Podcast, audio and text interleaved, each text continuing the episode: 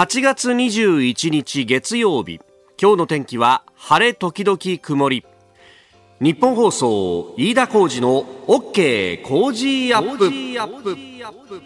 朝6時を過ぎました。おはようございます。日本放送アナウンサーの飯田浩二です。おはようございます。日本放送アナウンサーの新業一華です。日本放送飯田浩二の OK 工事アップ。この後8時まで生放送ですえー、これを残暑と呼んでいいものなのか、もうずっと暑さが続いているというところですが、えー、今日も晴れ時々曇り、まあ、あほぼ都心はピーカンだよという感じでありまして、えー、日本屋上の温度計すでに28.3度を指しております。湿度も83%。いやー、本当に温度と湿度が相まって答えるよね。本当ですよね。えー、私の滑舌もこれどんどん悪くなってくるいや、暑さのせいにしないでください。おっと。さりげなく開始1分で言い訳をしたんですが、ええ、いきなり見破られました、ね、ダメですよ、もうそれは。新業さんもさ、はい、滑舌悪くなるじゃないまあそういう時もありますけど、ね、でもそれ言い訳にしちゃいけないじゃないですか。この人は偉いんですよ。ちゃんとねあの スタジオで発声練習をしてから入るというね。まあでもしても噛む時は噛むんですけどねだからさ、うん、しなきゃもっと買うんだよね。そうなんですよ。しておくことでね、準備体操ですよね。いきなり 準備体操もなく走り出したら釣っちゃうじゃないですか。いたたたたたみたいなことがやっぱりやるわけであって。ね、お前しっかりやれよっってね。さりげない、こう、チクチクとおっしゃる通りでございます。いや、でもね、やっぱもう、暑いよ。あのーこの週末はですね、まあ、あの、ご案内の通り土日は、あの、子供のね、野球のコーチやってるんですけど、うん、あの、今年ちょっと夏に合宿ができなかったんで、一日強化練習日を作りましょうみたいな感じで、えー、金曜日が、まさにそれでして、朝の9時からですね、えー、夕方の5時まで、ええー、グラウンドを貸し切ったから練習するぞと。いや、いや、でも私あの朝があるんで、つって、ちょっとあの午後から参加ではあったんですけど、はい、いや、ただ午後も暑くてね、で、午後はあの、一人100本ノックやるぞって言って、まあ、私はあの、玉拾いとかそういうね、あの、補佐的な役だったんですけど、それでも結構バテるよね、と。い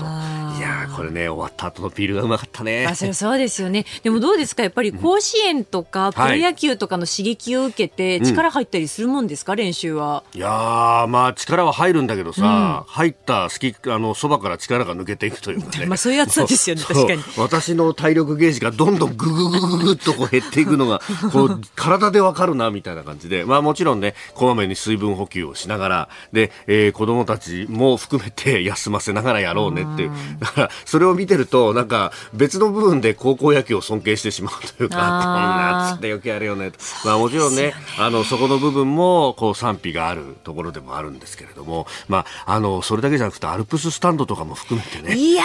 ー、ね本当、うん、えー、今日は、あの、関東勢同士の戦いということになりますけど、いや、本当こういうの見てるとどっちも勝てというかね、えー、えー、プロ野球とは違って、まあ、プロ野球の方が勝ったよね、という話。ご機嫌。まあ、ここの部分は、後ほどね、えー、今日コメンテーター、須田慎一郎さんですから、取っておこうかと。取っておこうじゃないかと、ね、えー、いうところで、もうあの、ツイッター、今 X か、はい、ね、えー、タイムラインを除くと、あの、ああんまり、こう、わーわー言うんじゃねえぞとかね、えー、そういう書き込みが、え いろんなところからえ来ておりますけれど。トラハラって書かれてますからねもはや。トラハラってそんな そこまで。もうハラスメントになっちゃってるですよ本当に。いやでもねあのスポーツのでは本当にいろんなところから、えー、来て、えー、おりまして。であの取材でねあのありがたいことに知り合った方からもいや実はあの買ったんですよとか今あのいいとこまで行ってるんですっていうお知らせをねいただいたりするんですがあの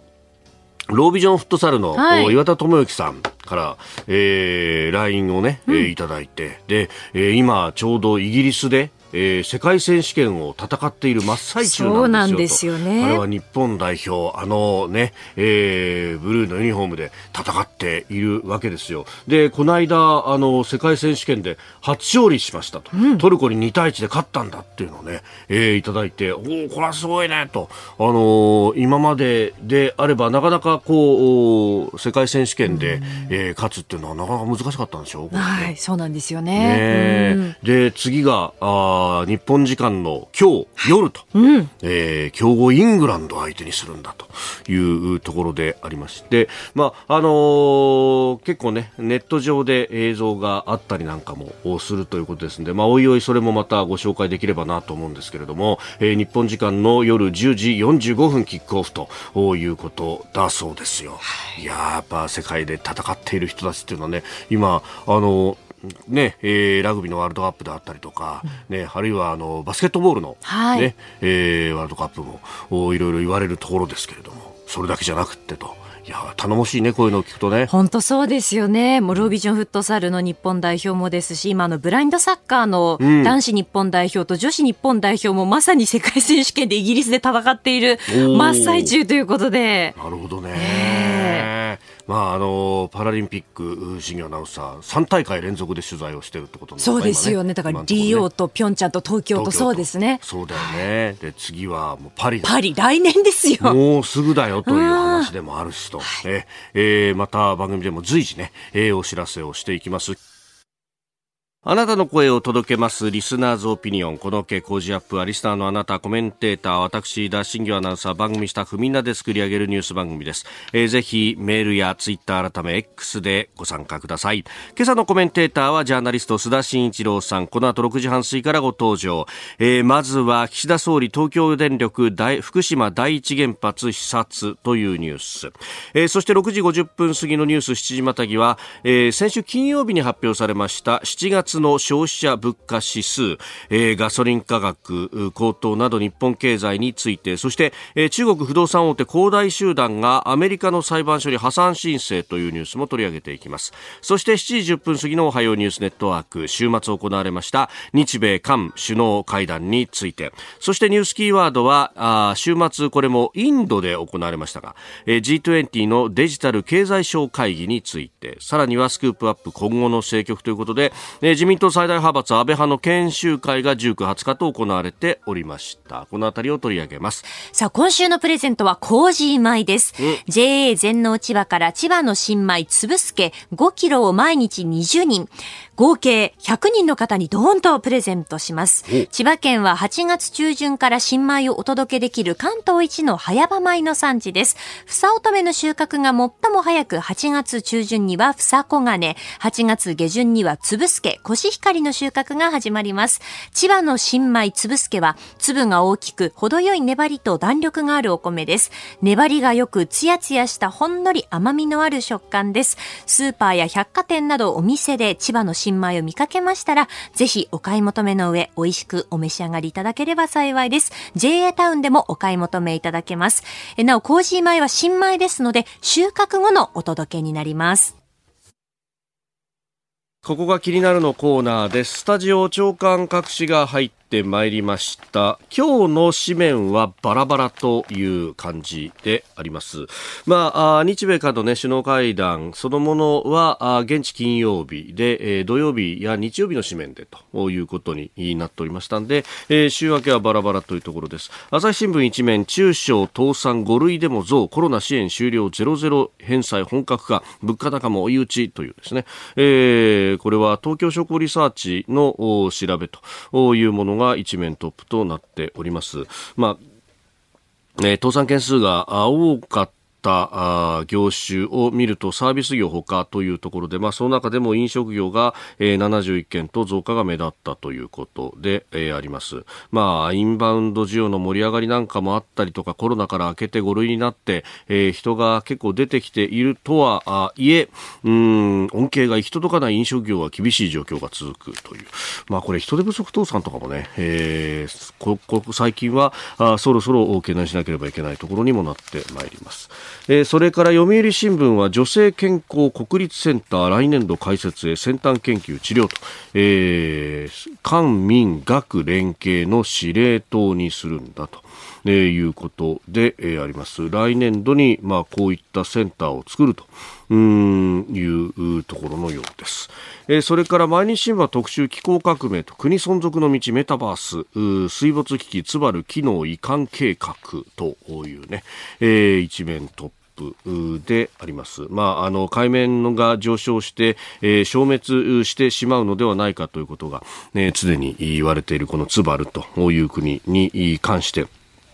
まあ、デジタル国家計画を進めていると、まあ、あ国土そのものというのが消滅しつつある中で、えー、私たちは世界初のデジタル国家になる以外ないと。COP27 で、えー、そういうビデオ演説をしたということをきっかけにして、まあ、記者の方が、えー、実際にツバルに行ってのルポルタージュを書いているというところです。えー、それからあ産経は欧州への密密航拠点移民殺到まるで襲撃チュニジアの港町ということで、まあ、チュニジアというところはうんちょうどイタリア半島ののブーツのような形をしているそのブーツのえつま、先のさらにその先にあるというところで、えー、北アフリカのもう地中海に面しているところでありますが、まあ、ここに密航を図る若者たちが押し寄せて、えー、地中海の海岸にあたるヨーロッパを揺るがしていると、ね、いうこと、まあ、それをこちらもルポルタージュしているというところであります。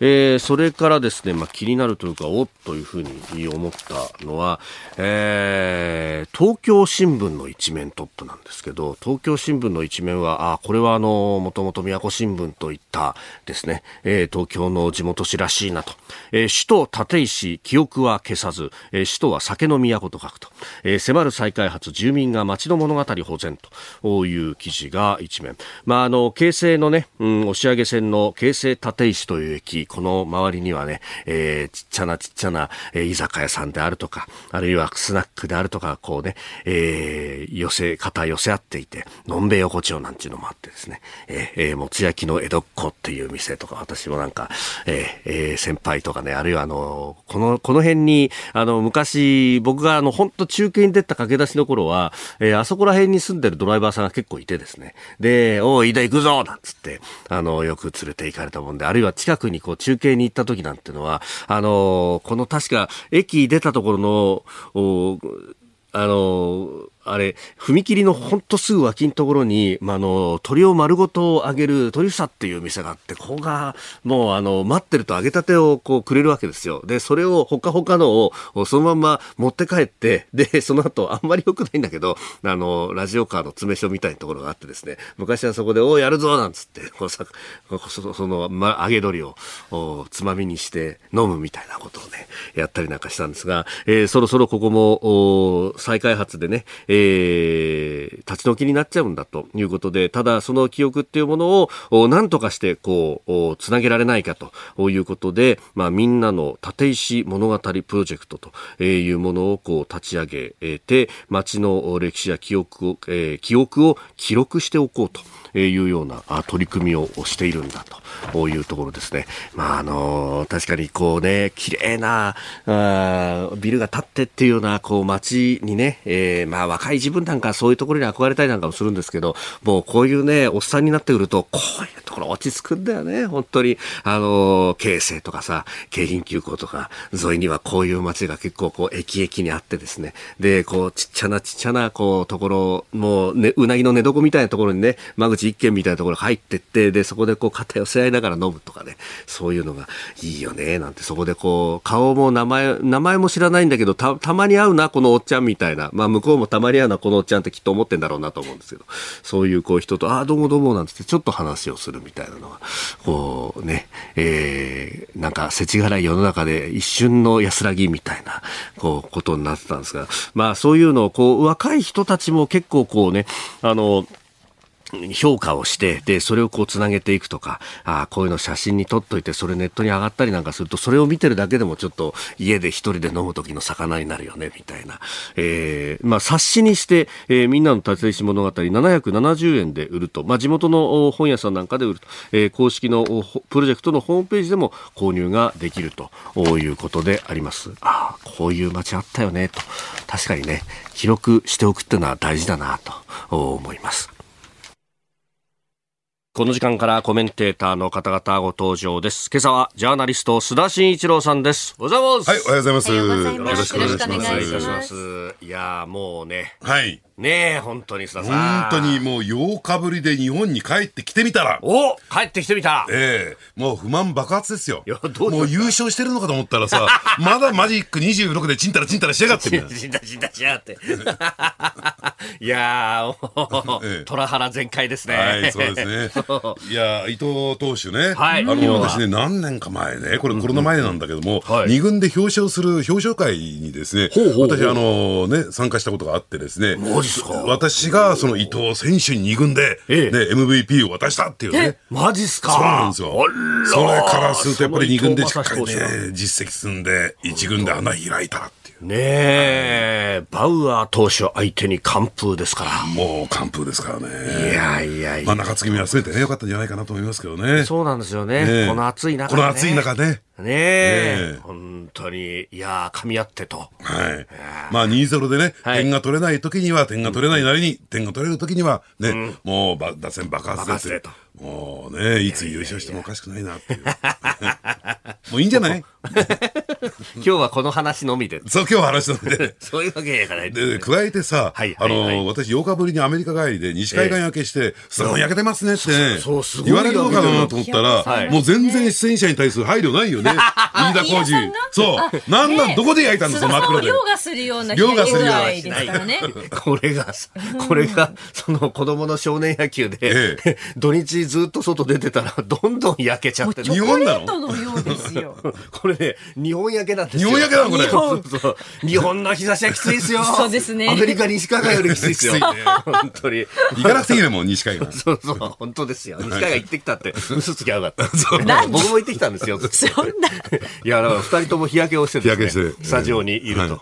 は。新業アナウンサーの白さ際いや、でも私もちょっと日焼けしたんですよ。おお取材活動で。まあまあそうなんです。でもまあ、飯田さんに比べたらね、もう本当にもう。もう真っ黒だよね。何人だか分かんないよね。ほらほらほらほら。さて、えー、ここからですね、ちょっと、ニュースに入っていきますが、まずは、えー、岸田総理大臣が福島第一原発を訪問したということで、まあ、あの、処理水のね、海洋放出について、この日米韓が開けたところで判断するよとは、前々から言われてましたけれども、はいおー今回、とりあえず見てきたということであります。はい。やはりね、あの、漁業従事者の方の納得っていうのはね、はい最終的には必要になってくると思うんですけども、えー私ね、あんまりね、メディアが取り上げてないんですけどね、思うことがあるんですよ。それ何かっていうと、このトリチウム、前にもこの番組で申し上げたかもしれないけども、その除去するね、はい仕組みというのは、もう完成してるんですよ。ただ、そのコストの面で折り合いがつくのかつかないのかっていうところになっていてね。はいただ、どうなんでしょうね。やっぱりね、あの、その融点の違いを利用して除去することが可能なので、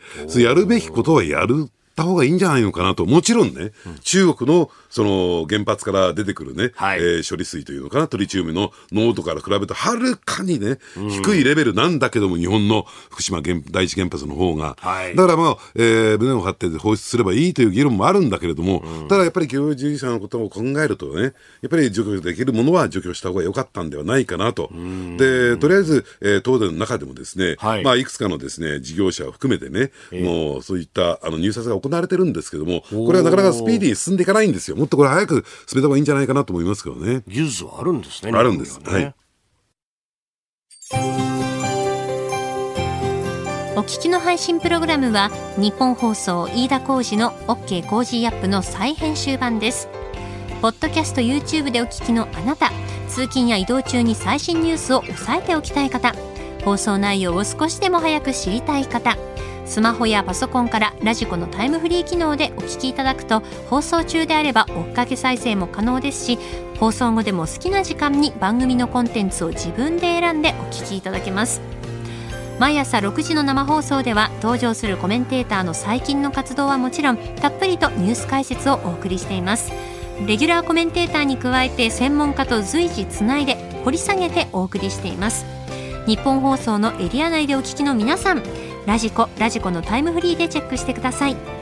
ツイッターでは最新情報を発信中ぜひフォローして番組にご参加くださいあなたと一緒にニュースを考える飯田浩二の OK 工事アップコメンテーターの方々と7時をまたいでニュースを掘り下げてまいります。今朝はジャーナリスト須田慎一郎さんです。引き続きよろしくお願いします。はい、お願いします。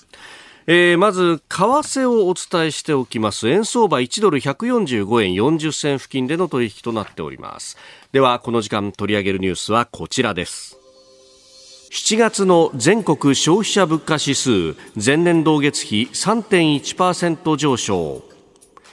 総務省が18日先週金曜に発表した7月の全国消費者物価指数は価格変動の大きい生鮮食品を除いた指数が前の年の同じ月と比べて3.1%の上昇となりました。上昇率は6月から0.2ポイント下がりましたが3%以上の上昇となったのは11ヶ月連続です。えー、まあ3.1%上昇ということであります。まあこの辺どうご覧になりますか？えー、まあ内容の問題なんですけれどもね。はい。あの、ですからまあデフレ基調からね、うん、えー、脱却できるのかどうかっていうところを考えると、まあ内情的にはですね、えー、まだまだデフレ基調は続いているのかなと私は思いますけどね。うん、あの、というのはですね、この消費者物価指数だけ見ててもね、これ、えー、見えてこなくて、やっぱり GDP の成長率を見てみると、はい、あの、言ってみれば民間需要のね、寄与率がまだまだ低いというね、はい、えー、まあ言ってみれば、あの、公共事業投資等を含めたね、うん、えー、観光地の需要が、まあ牽引して GDP が成長してるわけなんですよ。うそうするとまだ内需がそれほど強くなってないっていう状況で、はい、えー、このままですね、えー、公的支出を減らしていくと、失速しちゃうんじゃないかなと私は見ていますけどね。先日ね、先週、初めぐらいに発表された4、6月期の GDP の一時速報を見ると、はい、この内需はマイナスになってましたよね。そうですね。で、輸出入の差し引きのところでプラスになってるみたいな数字が出てましたよね。ええあの、ですからそういった意味で言うと、この内需、特にあの個人消費が引っ張って、はい、えー、物価が上昇しているわけではなくて、えー、原材料費の価格高騰であるとか、エネルギー価格、まあ電気料金は下がってますけれどもね、まあそういったですね、えまあ言ってみれば、えあのコストコ、コストプッシュインフレみたいな、そういう状況になっている。悪いインフレのね、傾向が出てきているという状況ですよね。7月の消費者物価指数の中でも、まあ、食料がかなり上がっているということで、これはやっぱり原材料価格とか、まさにその須田さんご指摘のコストプッシュの部分ですよね。そうですね。ええー、で、結果的に、はい、えー、その生鮮食品を使った、あの、あらゆる商あの商品、製品が上がっているという状況ですからね。で、結果的にこれがどういうふうに結びついていくかというと、はい、賃金上昇にはストレートに結びついていかないんですよ。やっぱり景気が良くなって物価が上昇していかないとですね、はい、賃上げというところがスムーズに進んでいかない。そうすると、えー、国民生活は非常にこう苦しくなる、買うことができなくなる、えー、さらにですね、需要が低下していくっていうね、えー、まあ、マイナスの循環になってしまうのかなと思いますからね。うん。これね、で、さらに個別の価格で見てもガソリン代が上がってきてるよとか、ね、ねえー、いろんなところで、えー、メールやツイッターでもいただくんですが、もうリッターあたり、えー、全国平均でも180円超えてきたと。はい。なかなかそれに対して手を打たないですね、えー、政府は。あのですからね、あの今日番組冒頭申し上げたように、はい、まあアメリカから帰ってきたわけなんですけれども、はい、でそうするとやっぱり相当物価高いですよ。アメリカは。ええ。ー、あの例えばランチでね、えー、ちょっと入った店で、えー、えー、サーモンベーグルっていう、まあ、まあ、サンドイッチみたいなもんですけどね、はい、えー、そういったものを食べてもやっぱり3000円以上、日本円換算3000円以上する。3000円、えー、これ高いですねと思われるかもしれませんけども、はい、まあ向こうのね、学生さんであるとか、普通のビジネスマンが普通に食べてるわけですよ。とすると、それだけの、はい、えー、収入所得があるんだろうなということが強く伺えるんですよね。で、そうすると見かけ上のその価格は高いけれども、とは言ってもですね、それが要するに賃金上昇がそれをカバーしてますから、えー、さほどその生活に対しては負担感がない。はい、で、逆の見方をすると、今の例えばね、えー、ビッグマック指数一つ取ってみても、はい、えー、日本は上から44番目。で、日本よりもインドネシアだとかタイだとか、あるいは韓国の方がビッグマック価格が高いっていうところを考えてみると、異常に物価安いんですよ。世界中でビッグマックって売ってるから、その値段を各国の通貨でどうつけてるかによって、まあ、レートがわかるよねっていうのがビッグマック指数と呼ばれるもんですが、そうですね。それで見ると日本ってじゃあ、あの、世界で見ても安って感じなんですね。そうなんですね。うん、で、それはですね、やっぱり、あの、まあ、デフレがずっと30年ぐらい続いてきたという状況を受けての影響なんですけれども、はい、まあ、ここでね、要するにそこへ持ってきてコストプッシュインフレが起こって、物価上昇に転じてしまうと、賃金上昇が伴ってないだけに、はい、えー、国民生活はよより苦しくなるということですよね。これ、だからね、賃上げをやってもらわなきゃなんないんだけど、それをやる今度、インセンティブが企業にあるかどうかっていうのは、まさに内需がどうなるかによるわけですね。ねただ、それはね、僕思うんですけども、はい、あの、鶏が先か卵が先かっていう問題もあってですね、ですね、これだけ人手不足になっているんだから、はいそれで、ところがその一方で大企業はですね、外国人労働者をもっとどんどんどんどん入れろと。要するに、という、その腹積もりは、やっぱり賃金上げたくないんですよ。ええこれだけ内部留保やってるんだから、賃金を上げることと、やっぱり部品単価であるとか手間賃、工賃を上げて、中小零細企業にやっぱり利益配分していかないと、はいっていうところがあるんだろうと思いますけどね。うん今までこうデフレの中でコストを削ることで出世してきた人たちが、まあ、経営の中枢にいるわけですよね。ええそうすると、それ以外の方法が思いつかないんでしょうか？いやーで、なおかつですね、そこで賃上げをしてしまうとですね、はいやっぱり、えー利益水準が下がってきてしまうっていうね、ん。恐れ。じゃあ、その、ひね、要するに消費者が求めるような製品商品を開発するところに、力を注いでいく、投資していくっていうことじゃなくて、逆のベクトルで働いちゃってるんじゃないかなと思いますけどね。うん。まあ、値上げだったりとか、あるいは実質値上げと呼ばれる。ええ。ね、いや今までよりちょっとこれ中身減ったぞみたいなことが、はいはいは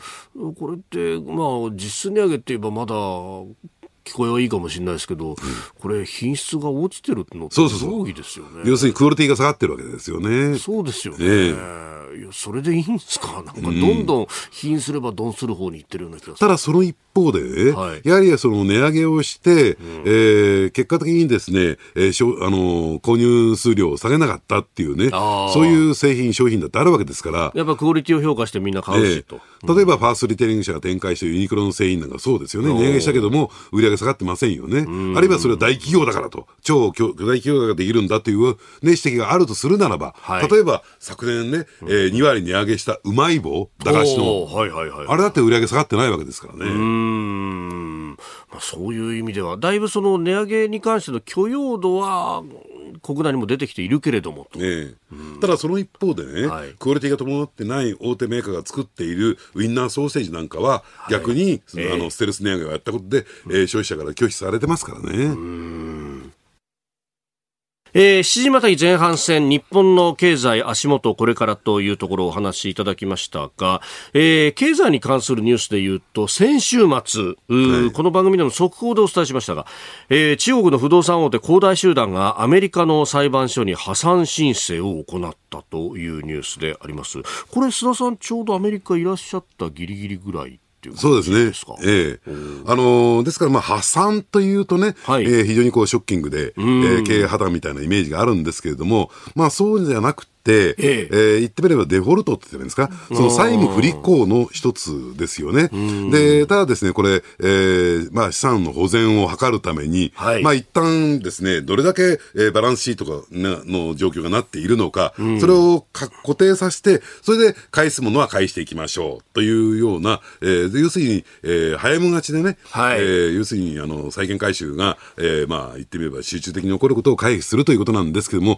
これをですね、まだ裁判所が認めるかどうかっていうのは決まってないんですよ。あ、そうなんですでね。、申請をしたというレベルですから、はいだからアメリカの裁判所がこれを認めるかどうかっていうのは、まあ、また次の展開としてね、要するにこれ、認めるんであるならば、要するに、えー経営再建へ向けて、えーその債務の再編をしていきましょう。例えば、えーまあ、あの債務が10あって、えー資産が8しかないんだと。すると、えーそれぞれとも80%の返済で済ませるとかね、そういうような、えー再編をしていこう、いきましょうよということなんですけども、そもそも裁判所が認めるかどうかが、まだ全くわからないというところが今現状であるわけなんですね。うーん。ねえ。これ、このニュースが報じられたときに、いや、中国の不動産バブルもこれでおしまいなのかとか、こういろいろなあ憶測が飛びましたけど、実際はじゃあ、これからということなんですか、ねえ。ただ、その一方でですよ、はい。あの利財商品ってあるじゃないですか、ええシャドーバンキングと言われている金融商品ですよね、ええつまり、ええ。あの銀行なんかに預けて利回りを取るわけじゃなくて、はい。要するに、まあ、死亡債の類ですよね、でこれについてもですね、えーまあ、そのデフォルトが相次いでるんですよ、はい債務不履行が。でなおかつですね、それをですね、えーまあ、抗議する、抗議活動をしようとすると、はい要するに警察が来て、個別訪問する。ね。なんていう状況が起こっていてですね、むしろこういね、そじゃあその理財商品が、その金融商品がどこへお金が向かっているのかっていうと、これが中身がよく分かってないんですよ。あ実態が。でですおそらくかなりの部分が、はい。こういった不動産、あるいは不動産開発関連に回っているんじゃないか。ね、え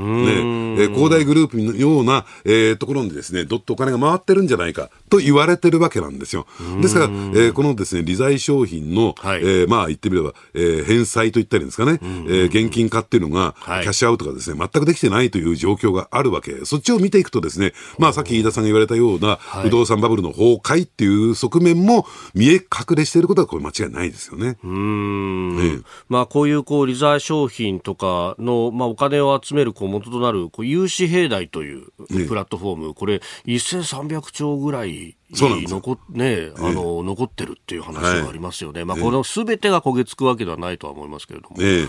これ、大変な額ですよね。ええ、でただですね、一つ言えるのは、はい。どうなんでしょうね、やっぱりこの中国のバブルの崩壊、不動産バブルも含めてね、ええ。要するにこのバブルの崩壊といったときに、我々が頭にイメージしなきゃならないのは、拡散型なのか。それとも、えー収束型なのかっていうことなんですよ。拡散型かつまり収束型かえーそれは何かっていうと、はいリーマンショックなどに代表される、はいあれはあの資産をですね、ええ例えばヨーロッパ、日本の銀行が持ってたじゃないですか。ですからこういう破綻が起こるとですね、はいえー拡散していくんですよ。リスクが。いいろんな国に飛び火するっていう連鎖していくことですよねうね、えーところなんですけども、中国の場合は収束型なんですよ。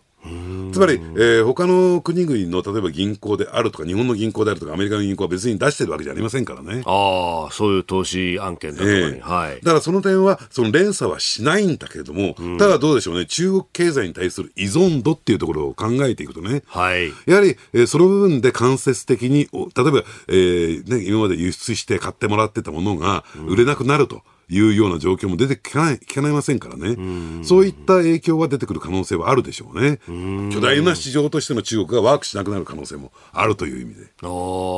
あ、それが、こう、世界の企業の業績であるとかに影響するとなると、まあ、広い意味で中国発の不景気であるとか強行とか。そういう形が、やっぱりあの想定すべきじゃないかなと思いますね。うんまあ、そうすると、まあ、サプライチェーンだとか取引環境は、そっちの部分から見直す必要が出てくるってことですか？ええあのですからね、その予兆が出ていて、はいあの例えばね、日本において5月8日以降、とりあえず、えー中国の、あの団体旅行団体旅行の観光客、えええーこれについては解禁の方向に向かったんだけれども、ねあまり私、自宅、秋葉原じゃないですか、目立ってきてないんですよ。で、アメリカ西海岸、あるいは、えーハワイなどで話を聞いてみてもね、はいあまりその中国の団体旅行客っていうのが、大挙してやってきてる節がないんですね。あ、そうですか。これが米中関係の緊張によるものなのか、それとも消費の落ち込みなのか、ちょっと見えてませんけどね、そういう形で影響が出てくるのかなと思いますけどね。なるほど。おはようニュースネットワーク。取り上げるニュースはこちらです。日米韓首脳会談、安全保障の連携強化で一致。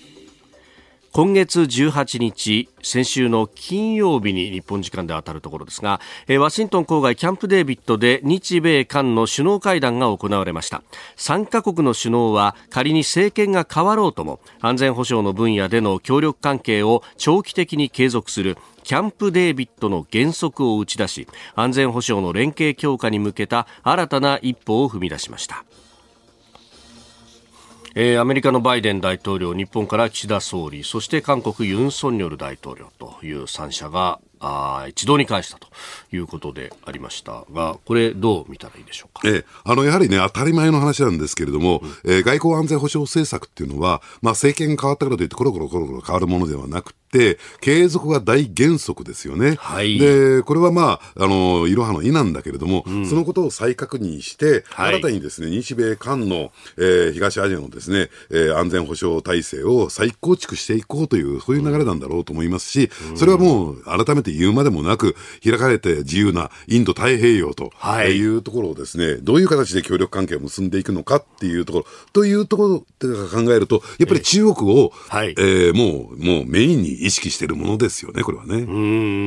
んまあね、日米韓で集まるというと、今までだと北朝鮮のミサイルとかそういうところがありましたけど、ええまあもちろんそれもね、あの今回の共同声明であったりとか、あるいは会見の中でも出てきてはいましたけれども、もうそれはメインよりはサブになってきてるそうですね。ええあのですから、やはりその、考え方といったらいいんですかね、原理原則といったらいいんですかね、はい。やはりあの、えー法による統治、まあ、えー欧米流に言うとするならば、ルール・オブ・ローの精神、これはもうはい。当たり前なんですよ。じゃあ何によって、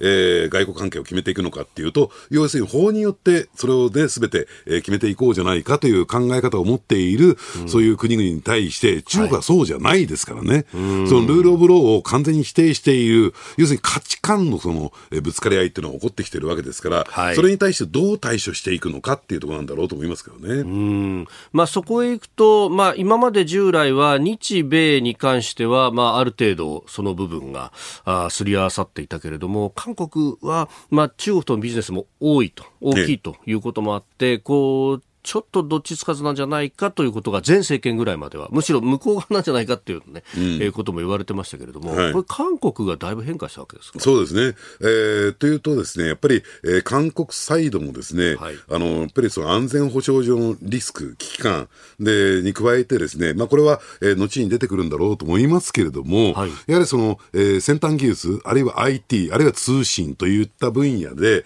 じゃあこれからですね、えー 6G の時代に入っていって、はい。そのネットワークをどちらの陣営に入るんですかと、えー中国を中心とする、そのローカルなね、はい。えーそういう陣営に入っていくのか、アメリカを中心とした陣営に入るのか、で、これはもう完全に安全保障政政策とですね、表裏一体なんですよ。えー通信 IT というと。はい。で、そうすると、じゃあ、そどちらの陣営に入るのか、そのもう聞かれるまでもなく、韓国としてはですね、やっぱり日本、あの、韓国という国のですね、将来の成長っていうところを考えていくと、はい。アメリカ陣営に入らざるを得ない。だとしたら、その安全保障政策もですね、やはりアメリカと同盟関係を強化していかざるを得ないという状況があるんだろうと思いますね。うん。まあ、まさにこの経済安全保障という分野、今回のお話し合いの中でも大きな、えーウエイトを占めたと、まあ、事前にも結構報じられてもいましたけれども、ね。サプライチェーンに関しての構築であるとか、で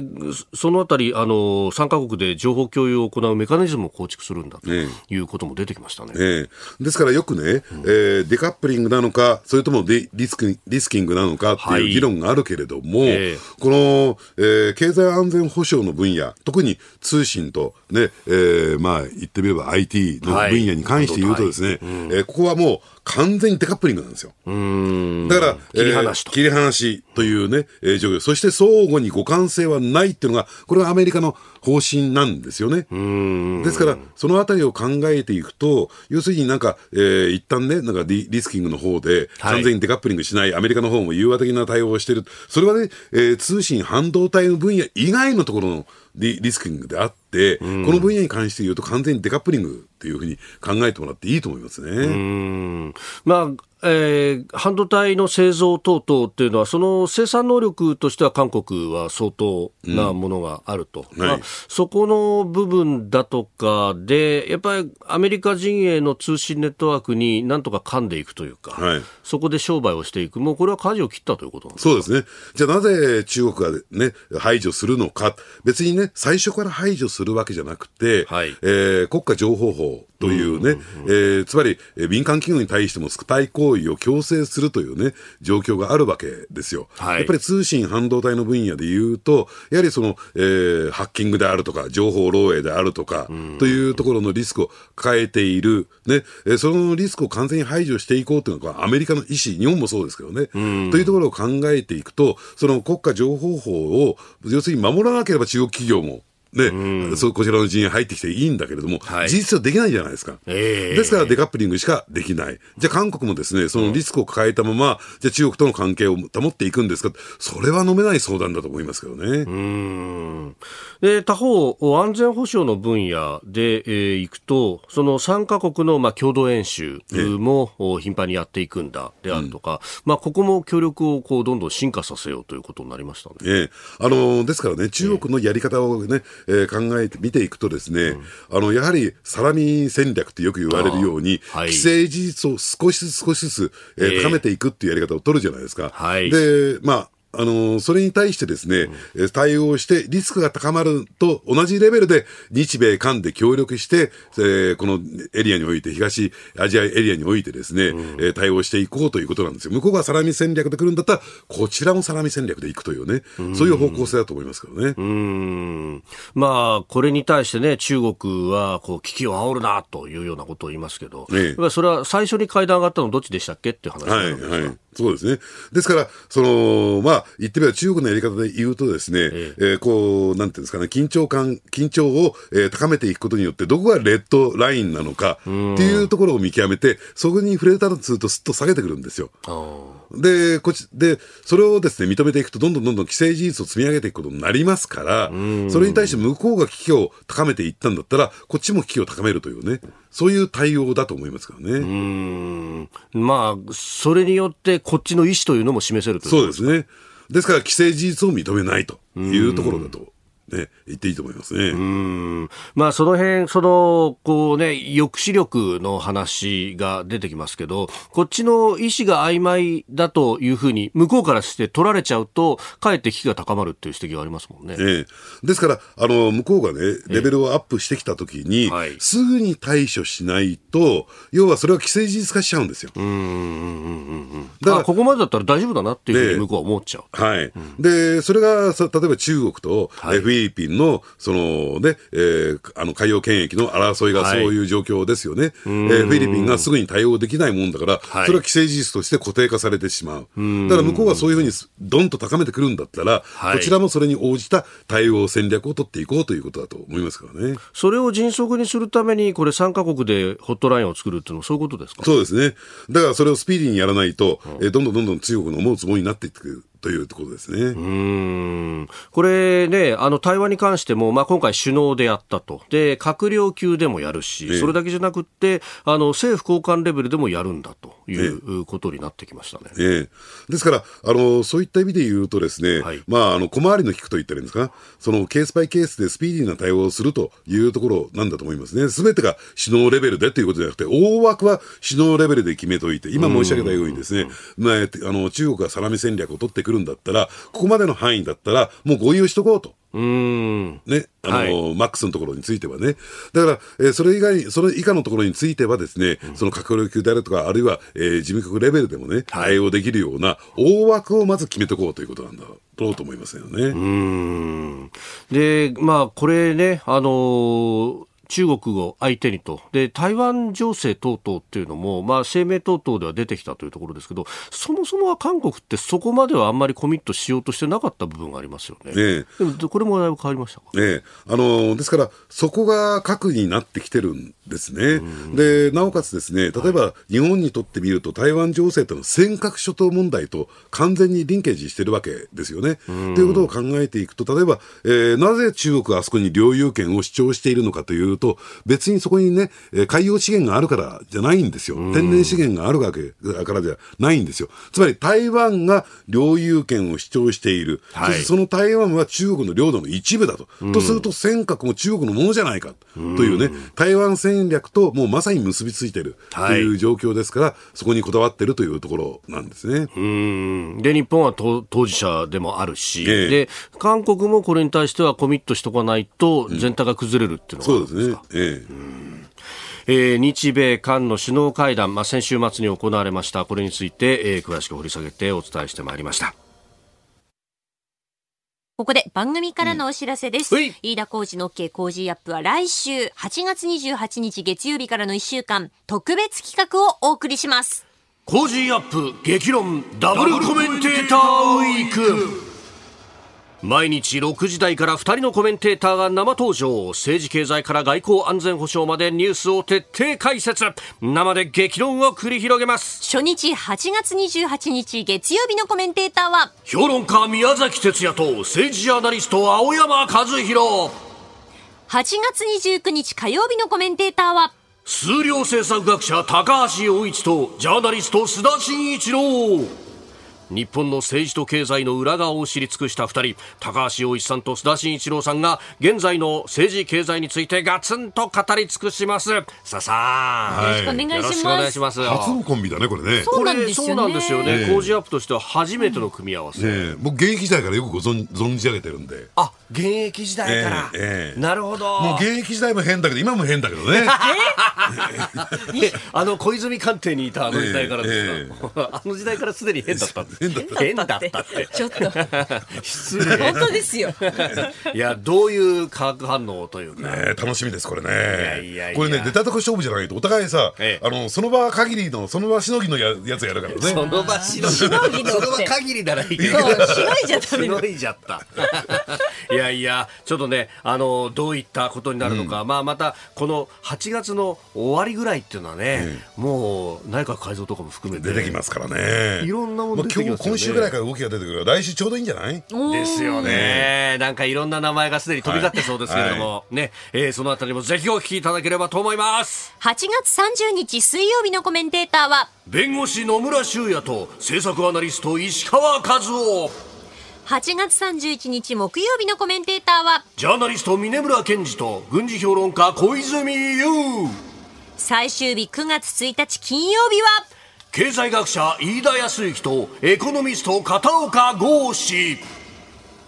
さあそして来週は千葉県の美味しい野菜詰め合わせ毎日当たります今週はお米、来週は野菜。そうなんです番組を聞いて千葉の美味しいものを当ててください、さらに黒木ひとみさんの朝ナビにはこの方が登場します森高千里です。そうなんですよおおいいねいいねいいねやっぱミニスカでやってミみましょうニスカでかね M って入っててね いやー、これも楽しみだね。そうなんです。オールナイトニッポンミュージック展でもおなじみ歌手の森高千里さん毎日登場です。飯田浩司の OK 工事アップ激論ダブルコメンテーターウィーク来週8月28日月曜朝6時からぜひお聞きください続いて教えてニュースキーワードです。G20 デジタル相会議。G20 デジタル相会議が19日インドで開催されました。各国はデジタル経済におけるセキュリティの強化やデジタル公共インフラの相互運用の実現などで合意しましたがロシアのウクライナ侵略をめぐる意見の溝が埋まらず共同声明の採択は見送られました。日本からは河野太郎デジタル担当大臣が出席をしたと。中ロからも出席があったということです。うん、あの非常にこう微妙なあの G20 になったと私は思うんですけども、微妙な。ええ、で先ほど申し上げたようにですねやはりこの分野に関して言うと、はい。やっぱりデカップリングが間違いなくその進んでるんですよ、はい。あの民主主義国家とですね、ええ。あの例えば権威主義国家の間ではそれがですね分離がどんどんどんどん進んでいって場合によっては将来的なですね完全に相互互換性を持たないというね、えー状況になっていく中で、じゃあその今の、えーそういうことを前提としている中で今デジタル経済省会議を開いて、はい。一体何を決めるんだろうかって私非常に不思議なんですけどね。うーん。まあ本当決めたというかね、えー成果として、まあ、河野さんなどが、うん、強調したのは DFFT という信頼性のある自由なデータ流通の重要性が再確認されたんだとええ。いうことを言ってまあ、ましたもちろんあのこの IT 社会を迎えている中でですね、はい。そのデータ情報のですね、まあ、自由な流通っていうのが、まあえーそれが実現するっていうことを前提に進んできたわけですよね。はい。ところがハッキングであるとか、えーデータ漏洩が明らかになってくるとそのセキュリティ強化をしていかなきゃならない、はい。そうするとやっぱりねこのデカップリングっていうのも一つの大きな選択肢の中になっている中でね、じゃあこれ将来的に世界ワンワールドではい。進めていくことができるのかどうなのかっていうところを考えるとね、やっぱりちょっと河野さん、こういう認識ってのは甘いんじゃないかなと私は思いますけどね。まあね、これ AI とか、まあ、その辺の話っていうのも、まあ、業界的には注目されるところだけども、今回はあまりそれも相乗に上がってこなかったと。いうことなどが出ています。やっぱりあのデジタルセキュリティ、セキュリティのね、えー分野っていうのが大きな、えーね、議論のポイントになってるんだろうと思うんですけども、やっぱりその、えーセキュリティってっていうのは、はい。ID パスワード方式っていうのが取られてるんですよ。ええええで、ええ。これは何かっていうと、要するに、えー例えばあの銀行預金口座で考えてみるとわかりやすいんですが、口座番号っていうのは ID なんですね。はい。で、パスワードっていうのは暗証番号。つまり、私のデータは私のものだっていうのは、要するにパスワードによって、えー君は、あの、アクセスすることが可能というのが、この ID パスワード方式なんですけども、ただですね、ハッハッカーっていうのは、えあの、システム管理者になりすましてやってくるんですよ。つまりシステム管理者っていうのは、すべてのですね、マスターキーを持ってる。マスターパスワードを持ってる。ですから、いろんなところのデータにアクセスすることができて、覗き見ることもできるし、書き換えることもできる。まあ、これが言ってみればですね、ハッキングなんですよね。で、ところがこれ50年前に開発された、えー仕組みであって、例えば今は、えー交際認証とか生体認証だとか、はい。あるいはワンタイムパスワードなんて一回限りのパスワードしか使えなくなって、えーどんどんどんどん、えーグレードはアップしてるんですけれども、ただ、あのーとはいってもそれ意味ないんですよ。さっき申し上げたようにシステム管理者になりすましてしまうためにね。なるほど。これをどうするのかっていうのは一つの大きな注目ポイントだと思いますけどね。続いてここだけニューススクープアップです。この時間最後のニュースをスクープアップ自民党最大派閥安倍派今月末をめどに新体制を発表へ。自民党最大派閥の安倍派は昨日長野県軽井沢で派閥の研修会を行いました。派閥の取りまとめ役となった塩谷元文部科学大臣は研修会の冒頭派閥の運営を行う常任幹事会のメンバーを今月末にも発表する方針を明らかにしております。安倍元総理が亡くなった去年の7月以降会長の不在が続いておりますはい。まあ、あの、こうあるべき、まあ、最初からね、こうやっとけばよかったんじゃないのかなっていうところにね、えー最終的には落ち着いたのかなと。ですから、会長置かずに、とりあえず座長というね、はいまあ、とりあえずあの、えー他派閥との調整役であるとか、あ窓口役かな、えええーええ置くっていうところで考えてみると、これで、えーまあ、一本化、安倍派が一本化にまとまるっていう点で言うとね、あるべきところに落ち着いたのかなと思いますけどね。で実際の運営に関しては、まあ、実力者たちが集まって、ええ。ある意味の集団指導でいく。そうですね、集団指導体制ですね。で、ただ中心になるのは、この、はい。えー常任幹事会に関して言うと、いわゆる5人衆と言われている人たちに加えて、閣僚経験者が入ってくると言われてるんですけれども、はい。まあ、あの、おそらくですね、その5人衆との協業共同、えー協議において、えー派閥のね、方針は決まっていくんだろうなと思いますけどね。ええ。ただね、このことによって、私、見えてきたことが一つあるんですよ。はい。何かというと、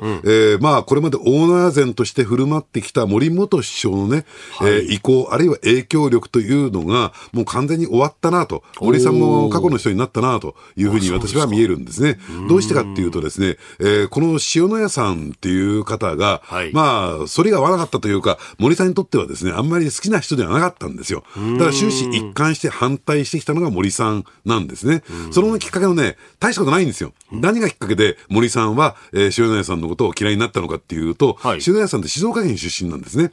で、静岡県の、はい。えー政界において、ええ。影の最大実力者っていうのかな、影響を持っているフィクサー役をやっているのが、あの、鈴木自動車の、えーはい。鈴木治相談役、今は。ね。えーはい。かつて会長やったらね。ええで、あの方が一番大きな影響力を持ってるんですよ。で、森さんわざわざね、塩谷さんって選挙に弱いから、ええー鈴木治会相談役のところに行って、ね、なんかお酒持ってったそうなんですよ。で、頭を下げてよろしく頼むと。ね、えー森さんが頭を下げて分かったっていうことで、で、塩谷さんに、お前言っといたから、いちゃんとフォローしとくように言った言ってたんだけども、何もやらなかったと。なんだあいつはと。そういうなんか子供の喧嘩みたいなところが、そもそもあってね。なるほど、ね。そういうことが昔あったわけですか。あったんですよ。はで、だから集団はだから絶対ダメだみたいなことを言ったんだけれども、結果的にまとめるところにまとまった、落ち着くべきところに落ち着いたわけなんで、まあ森さんの意向もこれまでかなと私は思いますけどね。あはあ。まあ、森さんはね、もともとこの4月に安倍さんの一周期までには会長を決めようじゃないかということをおっしゃっていたわけですけれども、ええ。結局、そこにもこぎつく続けることができなかったと。で、それができないということを受けて、5人衆による集団指導体制、はい。つまり今まで会長代理を務めていた下村博文さんであるとか、えー塩谷さんを、おまあ、脇に置いといて、この5人衆がトップ5を務めればいいんじゃないかという、その代替案を出したんですよ。はい。で、森さんの意向としては、腹の中としては、えー萩生田光一さんと、えーまあ、松野さん、えーはい。松野、えー失礼、えーではなくて、えー西村康稔さん。ああ、経済産業大臣。ええ。はい、この二人が将来的にこの、えー清和政策研究会を引っ張っていけばいいんじゃないかというのが森さんの意向だったんですけれども、はいただ、えーただね、この五人衆の悪いところは、私がやりますっていう人はいないのよ。あ、いない。他の人が押してくれるんだったらみたいなね。なるほど。やらないわけじゃないよみたいなね。で要するに権力ってのは自分から取りにも出るものじゃないですか。はい。それをやらないところはこの五人衆の私は弱いところじゃないかなと思いますけどね。はあ、何が何でもって、こう前に出るんじゃなくて、ええあ皆さんがそうおっしゃるんだったら私、やぶさかでもないですよって。そうそうそうそう。え えなるほど。だから決め手に書いてたんですよ。ああ、決めきれないって感じなんですか。ええええああ。じゃあそこで言うと、今回のこの座長塩野屋さんで、でもご常常任幹事会体制っていうのは、ええ。ある意味の折衷案みたいなもんなんですか、ええ、ただ他派閥から見たらね、はい。こうやって一枚岩にまとまって、その派閥のトップが誰になるのか、まあ、塩谷さんか下村さんでいいじゃないかと、その方がやりにくかったの。派閥からすると。おだから今までのように、はい森さんが中で暴れてくれて、バラバラになってくれた方が、要するに党内最大派閥、100人の国会議員を数えているわけですから、それは一枚岩にならないところで、要するに他派閥からしたら、特に、えー岸田さんにしたら、一番組みやすいの状況だったんじゃないかなと私は思いますけどね。ほう。で、まあ、この体制で、とりあえず、しばらくはこれで固まっていくって感じになるんですそうですね。だってね、やっぱり帯に短し、たつきに流しなんですよ。金はあるけど人望ないとかね。はい要するに人望はあるけど政策がないとか、まあそれが五人衆のそれぞれですからね。やっぱりそういった点で言うと、安倍さんってのは全てを持ってた人ですから。うーん。やっぱそれは突然っていうことになると、やっぱその、ね、下にいた人たちのバランスっていうものが非常に崩れてしまえってと。えですから安倍体制であと10年ははい行くはずだったのに、ええその中で切磋琢磨して次の世代が育ってくるというのが、あの、清和政策研究会のね、清和会の、えー方向性だったのに、いきなりお亡くなりになられてね、やっぱり、えーそれはですね、すぐに次に会長に務められる。つまり、安倍さんに代わって会長やれる人なんていませんよ、普通は。まあこれね、ただ最大派閥で100人いるよということになると、複数の閣僚ポストを要求したりとか、あるいは、えー党のね、重要な役員と。これまたね、人事が間もなく迫ってきますよね。はい。だから、えーおそらくですね、はいえー来月早々にも、えー内閣改造、そして党役員人事を、まあ前提にですね、やっぱりこうやって一本か一枚岩にまとまっておこうということだと思いますけどね。これ岸田さんからすると、やっぱり5人衆の中に手突っ込んで、そうそうそう誰か閣僚にとかそういうことを考えるわけですか？えー考えたかったわけですよ。あのーかつてそれやったのは小泉純一郎さんね。要するに派閥の意向ははい受け付けませんよと、はい閣僚についてはもう一本釣りっていうあね。で、一枚岩にこうやってまとめられてしまうと、はい。じゃあ、そのね、閣僚にどうですか？と言われたときに、その一本釣りしようとしたときに、いや、結構ですと言われたら、要するに、えーこのね、党内最大派閥を敵に回しかねない、そういう状況になるわけですから、やっぱり一本釣りするにも相当な覚悟が必要ですよ、これは。あーでそれが一本釣り失敗しちゃったりなんかすると、総理のメンツは潰れちゃうわけですよ。潰れるし、えー党内最大派閥は、えーまあ、岸田さんに対してね、いや岸田おろしを仕掛けかねない、そういう状況になりますからね。そんな派閥の中に手突っ込んできやがってそうそうそうみたいなことになっちゃう。ええほー。これはでも、そうなると誰を押してくるんですかね、政府会としても。まあ、あの、ですから、とりあえずですね、今の体制、だから、松野官房長官をどうするのか、西村経済産業大臣をどうするのか、はい。萩生田、えー政調会長。政調会長をどうするのか、というところで考えてみると、例えば萩生田さんは、まあ、あの、幹事長狙いっていうのもある。ただ、ちょっと早いよね、というところもありますからね。今59歳。ええまあ、茂木さんをそうすると幹事長にってなるとね、ええどう今の幹事長、茂木さんですもんね。ええどうするかと。うん えースクープアップ、まあ、自民党最大派閥安倍派のお話から、まあ、あ政局というところでありました。あなたと一緒に作る朝のニュース番組飯田浩二の OK コージーアップ日本放送の放送エリア外でお聞きのあなたそして海外でお聞きのあなた。今朝もポッドキャスト YouTube でご愛聴いただきましてありがとうございました。飯田浩二の OK コージーアップ。東京有楽町ニッポン放送で月曜日から金曜日朝6時から8時まで生放送でお送りしています。番組ホームページでは登場いただくコメンテーターのラインナップや放送内容の原稿化された記事など情報盛りだくさんです。また公式ツイッターでは平日は毎日最新情報を配信中。ぜひチェックしてみてください。そしてもう一つ飯田浩司アナウンサーが「夕刊富士」で毎週火曜日に連載中。飯田浩二の「そこまで言うか」こちらもぜひご覧になってください。忙しい朝そして移動中。ニュースを少し深く知りたい時。ぜひ AM、FM、ラジコはもちろん日本放送のポッドキャスト YouTube でお楽しみください。